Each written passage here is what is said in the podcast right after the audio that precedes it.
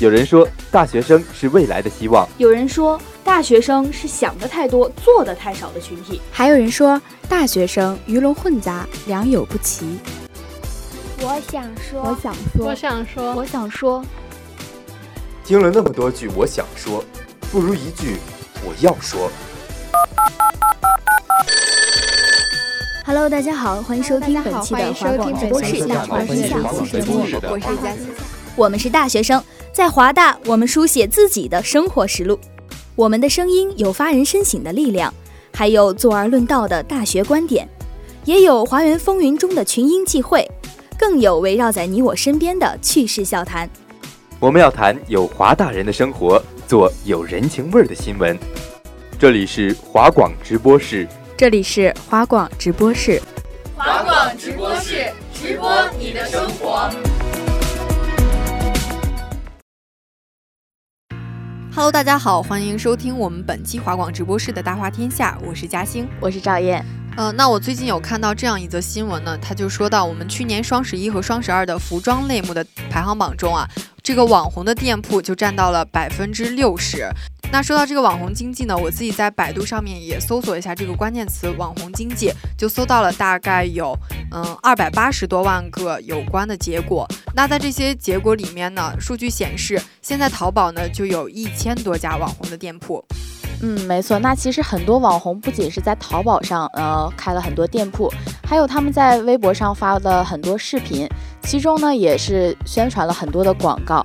那其实说到这个广告呢，我们是希望网红们不仅是为了赚取这个广告费来宣传这些产品给我们，更希望这些产品能真正的说对我们有一些有用的地方，呃，用起来也确实是实用的。那今天呢，我们就来教大家如何优雅的成为网红。呃，那我们今天呢，也是主要是以网上现在特别火的一个网红叫做 Papi 酱的人的视角来看一下这个网红的进化之路。嗯。那最近社交网络呢被一条 Papi 酱货真格逻辑思维一千二百万投资的新闻刷屏，那有网友纷纷调侃 Papi 酱终于能将平胸和贫困甩掉一个的时候，又惊叹于这个自称集美貌与才华一身的女子网红之路晋升如此之快。呃，那其实，在这个早在二零一五年，也就是去年的八月份啊，Papi 酱出现在我们的视野里，就是通过她的一个秒拍视频，叫做《超实用的男性生存法则》。嗯，据我所了解，现在这个视频好像还有那种续集的感觉。嗯嗯，那这个视频呢，在刚出来的时候呢，就在微博上被转发了两万多次。那确实是非常的火，嗯，其实大家也知道，在我们去年的时候，有一个软件叫做小小咖秀的软件啊，嗯，也是在我们的朋友圈里啊、微博圈里都特别火的。呃，Papi 酱呢，也是借助这个软件呢，再一次走到了大家的视野里，然后在小咖秀上表现的又比较突出一些嘛，然后就重新崭露头角。呃，那直到去年的十月份呢，他又换了一种新的方式，就是在录这个短小视频的时候呀。他开始使用这个变音器，用这个变音器呢，就增加了一些新鲜感吧。嗯，那其实说到 Papi 酱呢，他其实不是一个迅速走红的第一个网络红人，但他却颠覆了传统意义上网红的走红套路。那我们经常说网红其实就是网络红人嘛。是通过某件事情啊，或者是某种行为来受到国民的追捧，然后变成了迅速走红的人。嗯，说到这个网红第一人啊，我们不得不提的就是那个二零零四年的芙蓉姐姐，也就是她呢，开启了中国世界网红的时代啊。她会经常去传一些认为自己认为会非常漂亮的照片，是吧？然后后面在这个芙蓉姐姐之后呢，网红她出道嘛，大多就是。嗯，按套路出牌，比如发一些美照，然后或者或者是制制造一些舆论的话题，或者秀一下他的宠物，嗯，然后总之呢，就是总之就是利用这些呃可能比较新奇的东西来抓住大家的一些视野，然后完成他们的吸粉工作。那他们呢也是抓住一切机会啊，将他们的粉丝资源变成他们的客户，然后来赚钱。那其实说到网红呢，我们就要来数一数网红十二年人们审美趋势的一些变化。那其实最开始呢，就是高鼻梁、大眼睛、锥子脸，还有那个四十五度仰拍。对，之前还有非常火的网名，就是什么仰望天空四十五度角，是吧？对呀，非主流网名。对，那非主流这个时代也要过去了，网红的时代又要怎么改变呢？确实，网红的时代呢，也发生了一些新的变化，出现了网红新标配，颜值加才华。明明可以靠脸吃饭，但是偏偏要靠才华。对。那说到才华呢，其实这个标准界定并不是非常的明显。那可以说就是某一个领域的达人。对，然后可以专门吐槽一些社会的热点，然后把握现在人们的一些心理需求。或者是就是靠一些文字嬉戏怒骂，或者是教人化丑妆之类的一些艾克里里，对，蛮有特色的一些视频吧，算是。那其实只要我们有自己擅长的领域，并且一直坚持下去，就会找到一些网红的痕迹。嗯嗯，其实网红呢，也不仅仅就是在我们现在看来的这些网上的，呃，比如说 Papi 酱他录一些嗯比较好玩的视频，或者说呃。艾克里里他教人化丑妆这些事情，其实如果想要成为网红，然后走到大家的视野里呢，你可以用一些另外的方式。那我们今天呢，就跟大家分享一下成为网红的一些特殊的方式。对，比如说我们现在都是大学生嘛，那我们可以努力学习啊，然后成为学校的前几。呃，那今天呢，就跟大家说一下别人家的孩子。那我们之前看到有一对双胞胎姐妹嘛，她们双双被保送到复旦大学。同时，她们的颜值也是非常非常的高的。嗯嗯，其实我觉得，如果说她们颜值高，或者说，嗯，仅仅是保送到复旦大学而被大家所熟知的话，可能这个价值好像并没有很大的体现。嗯，其实说到，呃，他们今天能走到大家的视野里啊，是因为他们取得了一项更重要的、更厉害的成就。如今呢，这个双胞胎又一次刷新了记录，他们同时拿到了哈佛大学的录取通知书。嗯。也是蛮厉害的，真的是不光颜值高，而且还是学霸，长得好看、读书还好的人简直了。嗯，其实赵燕，你有没有觉得，就是我们俩刚刚有说这个学霸双胞胎的事情嘛？嗯，其实我们不能忽略的是，他们俩现在这么红，不能完全去忽略他们没有颜值的这一部分。嗯嗯。那为了让大家在想到这个网红的时候和这个颜值稍微错开一些，那我们今天也给大家准备了另外一个故事，正能量的故事。对，那在三月二十二号的下午呢，发生了这样的一件事情：一名拾荒老人突然昏倒在地。就在这个时候啊，有一位身穿粉红色衣服的嗯女孩啊，她骑着自行车路过这里。可能大家听到这个的时候会想到，我们是不是又在吐槽一些老人碰瓷之类的事情？对，碰瓷的事情又发生了。嗯。其实我们今天说的呢，不是碰瓷，而是一个充满了正能量的故事。那就是这个姑娘，她立刻跑到了这个老人面前，进行了一些紧急的急救。最让人想不到的，就是在进行这个急救完，这个红衣女孩竟然用手打开了老人的嘴巴，凑上前去给老人做起了人工呼吸。这一行为呢，可能真的都是大家意想不到的。也是非常感动在场所有的人的，而且这个女孩也一下子变成了这个城市里最美的女孩。嗯，虽然很遗憾，最后这个老人呢因为抢救无效离开了这个世界，但是这个红衣女孩的这个做法呢，让我们所有的人都为之感动。那网红只是高人气的代名词，而具体的人际内容呢，却可以发生巨大的变化。嗯，就比如说我们刚刚说的 Papi 酱，它可以拍一些很有趣的视频，然后我们的红衣女孩呢，也可以做一些很善良的事情来感动这个世界。还有我们的学霸双胞胎，然后用自己的一些实力来征服大家。那这些事情呢，不只是与颜值有关，也是与才华息息相关的。专注自己喜欢的事情，这也许是网红成名之路能够带给我们最心灵鸡汤式的鼓励。嗯，所以啊，我们也一定要正确的去看待这个网红。哎，嘉兴，那刚才我们聊到 Papi 酱了嘛？那让我想起来，他之前发过了一个视频，就是关于如何正确的去撩妹这个。嗯，还有一个就是在前不久三月十四号白色情人节的时候，然后他也发了一个视频，就是说，呃，为什么你给你女朋友买了礼物，她并不高兴？就诸如此类的一些视频，对，而且最近《太阳的后裔》也是非常的火，其中各种撩妹姿势也是让大家去学习的。呃，那下面呢，就让我们和大家一起来感受一下不会撩妹的人强撩是一种什么体验。那其实我之前看过这样的一个段子哈，就是说这个男生呢追求这个女生，一大早晨凌晨五点就给这个女生打电话，女生非常的困的状态下呢接起这个电话，听那边说道。下来拿早餐，女生有些生气的呢，到楼下拿起了外卖袋子，一看里面只有两个馒头，两个大白馒头。对，女生瞬间觉得自己是在地狱。啊，我这儿还有一个这样的一个故事啊，就是高中某个夏天，同学啊想要把这个西瓜送给自己喜欢的一个女孩子，嗯，就在晚自习下课之后啊，他拎着一袋西瓜，切好的冰冰的西瓜要送给这个女孩子，然后他当着这个女孩子的面啊，说出了一句让我们脑子挖个大洞都想不出来的话。女孩子当然拒绝了他，然后这件事就被我们津津乐道取消了好多好多年。他说的是：“吃剩的西瓜，你拿去吃吧。”对，而且最近《太阳的后裔》也是非常的火，其中各种撩妹姿势也是让大家去学习的。那想到这些呢，让我想到了我们下期要不要做一个这样的节目啊？然后就是给我们广大的理工男安利一些告白方式。嗯，对。那我们下期不是刚好也要做那个接彩吗？嗯嗯。那希望我们的同学都可以积极的配合。如果你在这方面有什么困惑的话，一定要关注一下我们下期的节目，说不定就有你需要的一些东西。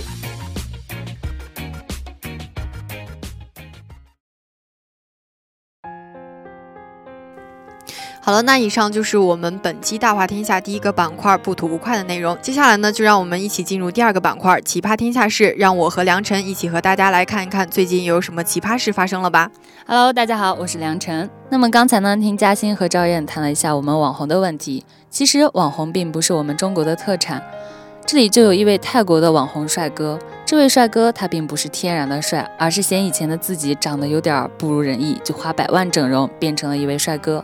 以前的他到底长什么样子呢？大家可以自己想象一下：小眼睛、大鼻头，皮肤黑黑的，并且随着年龄的增长，皮肤越来越黑，牙齿也越来越往外突出。小哥真的很担心，再这样下去，不知道自己会长成什么样子，于是下定决心要整容、戴牙套、美白、护肤，变成了一个帅小伙。嗯，那其实我们在看到这条新闻的时候呢，也看到了这条新闻下方有两张配图，分别是这个小哥整容前和整容后的照片。哎呀妈！整容之前这一脸的苦逼的单身狗相啊！嗯，那整容之后呢，自己不光有了这个完美的侧颜啊，而且身边还多了美女相伴，想想这个生活也是过得有滋有味了呀。所以说那句俗话说得好呀，一张帅脸走天下。还有就是丑并不一定可怕，可怕的是没钱。这是真正的感受到了。现在这个小哥估计每天都要被自己帅醒了吧？有的人呢是被自己给帅醒了，有的人呢是沉浸在帅哥的梦里还没有醒来。呃，那这儿呢就有一则新闻：小学生竟然写出这么羞耻的作文，何不飞上天和太阳肩并肩？事情是这个样子啊，最近网上不是流传一篇很火的小学生的作文吗？他的作文题目叫做《我有一个梦想》，那他这个梦想是什么呢？呢，我们可以看到呢，在这篇文章里，这个小学生啊就说到自己七岁的时候就喜欢上了李易峰哥哥，呃，那他今年十一岁了，在这四年的时光里啊，他一直在关注着这个李易峰。真是一个痴情的好孩子，啊。然后他他也说到，就是说自己，呃，每次都会被他温柔的双眼和迷人的帅脸吸引住啊，嗯，他还说到说最近看到峰峰演了很多电视剧，嗯，每次看到峰峰和别的女主角，呃，有故事的时候呢，自己就会很难过，但是他也安慰自己说，呃，但是我知道李易峰早晚都是我的，这就是我的梦想。那这篇作文后面所有的内容呢，就是我们的小作者啊，畅想了一下自己在大学毕业之后，自己进入李易峰生活的圈子之后的一些美好的梦想啊。呃，关于这个小学生的作文呢，那他的老师也是有了这样的评语：字迹工正，文笔不错，愿你早日醒来。那说到底呢，还是老问题，作业太少了。这孩子课余时间到底看了多少的言情小说？这个真的是有待思考。那你看到那个呢，还只是初级版，而我这边还有升级版的呢。那快来说一下，让我这老人长长见识吧。升级版里的这个小女孩呢，十年后已经变成了一个青春期的美少女，已经和三十八岁的鹿晗还有二十六岁的王源陷入了纠葛的三角恋，但最终她还是和心爱的鹿晗在了一起，并且结婚生子，一家三口幸福的生活。你让鹿晗的众多老婆们怎么想？那没办法，人家小女孩艺高人胆大呀，非常有当编剧的才能。那我们也祝这个小编剧的这个作品啊，能够早日发布。最近广东的清远不是有一场马拉松比赛吗？这场比赛规模也是蛮大的，有近两万人参加。虽然规模这么大，但比赛却没有顺利的进行，因为其中一点二万人都进了医院。事情的经过是这个样子的，呃，两万人参赛呢，我们的组委会是想大家都跑完这个马拉松之后嘛，肯定身上都有很多的汗，想要发一块香皂呢来提供给大家，让大家去冲一个澡之类的。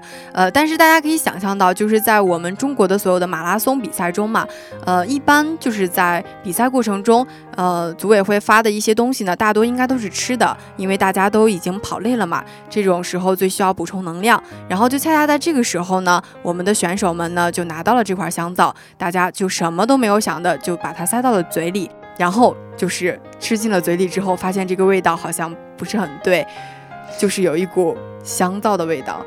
其实我看了一下呢，这个长得像面包一样的香皂，口味还是挺丰富的，有草莓味的、葡萄味的，还有那个香蕉味的，也是蛮独特的。也怪不得选手们会把它误认为是面包了。毕竟这个颜色又丰富，这个形状又相似。其实呢，也不怪这些选手们把这个香皂误认成面包了，因为现实中人与人长得相像，也未必就是双胞胎。对，那我这边就有一条新闻，就是说嘛，呃，一位大妈花了三十七万整成了一个人的模样。那你能猜到这个人的模样是谁的模样吗？不知道，是他自己女儿的模样。呃，那他们两个人现在走在街上，就像两朵姐妹花。大家如果就不认识他们，不知道他们故事的人呢，一定觉得这两个这两个人一定是双胞胎。这个英国妈妈呢，是花费了近四万多英镑啊，约合这个人民币三十七万元在整容上。其中这个过程呢，包括她注射了这个肉毒杆菌、接发，还有那个整容以及隆胸等一些行为啊，以便使自己看起来与自己三十五岁的女儿更为相似。随着他自己这个年龄的变大，这个身材也有一些变样了。他总是在想着啊，自己以前那些有着。呃，美丽动人模样的时候呢，当他看到自己的女儿现在还有着一一副姣好的容颜的时候呢，就突发奇想整容，变成和自己女儿一样的模样。所以说，想要双胞胎也不一定非要生一对，也可以自己变成双胞胎。嗯，如果这个颜值足够高的话，还是可以尝试一下和自己的女儿一块成为一对姐妹花的。走在街上也挺浪漫的，这回头率得有多高啊？那么刚才呢，给大家介绍了很多奇葩的事，现在呢，我们也要跟大家说一下那些奇葩的人。而这里的奇葩就真的是一个褒义词了。那嘉欣，你知道我们前段时间张怡宁和福原爱这对 CP 吗？哎，你说这件事儿我还真不太了解，你能给我讲一下吗？那张怡宁呢，就被我们称为是大魔王，他现在已经退役了，是我们中国国家乒乓球队的选手。他退役的时候呢，就说了一句话，说要把夺冠军的机会多让给年轻人，把这个夺冠军的机会多让给年轻人，这口气也是蛮厉害的。那我们大魔王当然是有那个资本去狂妄啊！他跟福原爱打比赛的时候，真的差点把这个日本的小女孩给逼哭了，直接打到了九比零。最后我们福原爱这个小女孩真的快被逼急了，而我们大魔王也真的不忍心，就演技非常不给力的，随便把球往地上砸了一下，硬生生的把比分变成了九比一。啊，其实说到这个张怡宁啊，其实我们中国的这个乒乓球本身就是蛮厉害的。那今天说到我们这个大魔王张怡宁，他的他有这样的口气呢，其实也是有一定的实力在背后做支撑的，才敢这么说的。没错，而且他下来的时候，教练就对他说：“你这个怎么不让让人家呀？”他就说：“我让他了呀。”他说：“那你这样反拍他就能接上，我怕我这样打他更接不到。”这嚣张的口气虽然让人听起来觉得略拽，但是网友们却非常爱大魔王的这套风格，并且亲自为他配了一套表情图。图上有这样一句话说：“不，不要误会，我不是针对你，我只是说在座的所有人都是垃圾。”那最近呢，我们也被一条新闻给刷屏，讲的呢是一个和张宁有一样风格的男子，这是一个神一样的男人，用自己神一样的超能力，化身名侦探柯南，为警察破案。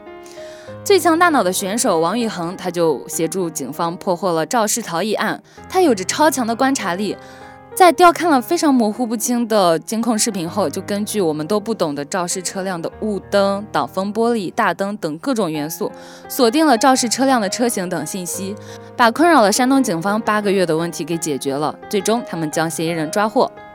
啊，那其实听了你这两个故事啊，我也是真的蛮震惊的。呃，我真的对他们佩服的是五体投地。呃，那如果说人家这脑子才叫做大脑的话，我们这群人估计只能叫豆花了吧。而他和张怡宁还有一个相像的地方呢，就是他们的对手都是日本人。张怡宁的对手是福原爱，而王昱珩在最强大脑中的对手也是一位日本人。他们在一道选择扇子的题中也是 PK，而王昱珩则直接说自己不用观察就可以得出答案，而最后他也真的赢了，并且他最后再说，如果这是三十万把扇子，那么我可能会需要观察一下。而这个三十万则是暗示了当时南京大屠杀的人数，这也从另一个方面表现了他的爱国心。好了，那以上就是我们本期《大话天下》的全部内容。播音嘉兴、梁晨、赵燕及吴依晨、采编轩轩共同感谢您的收听，我们下期同一时间再见，再见。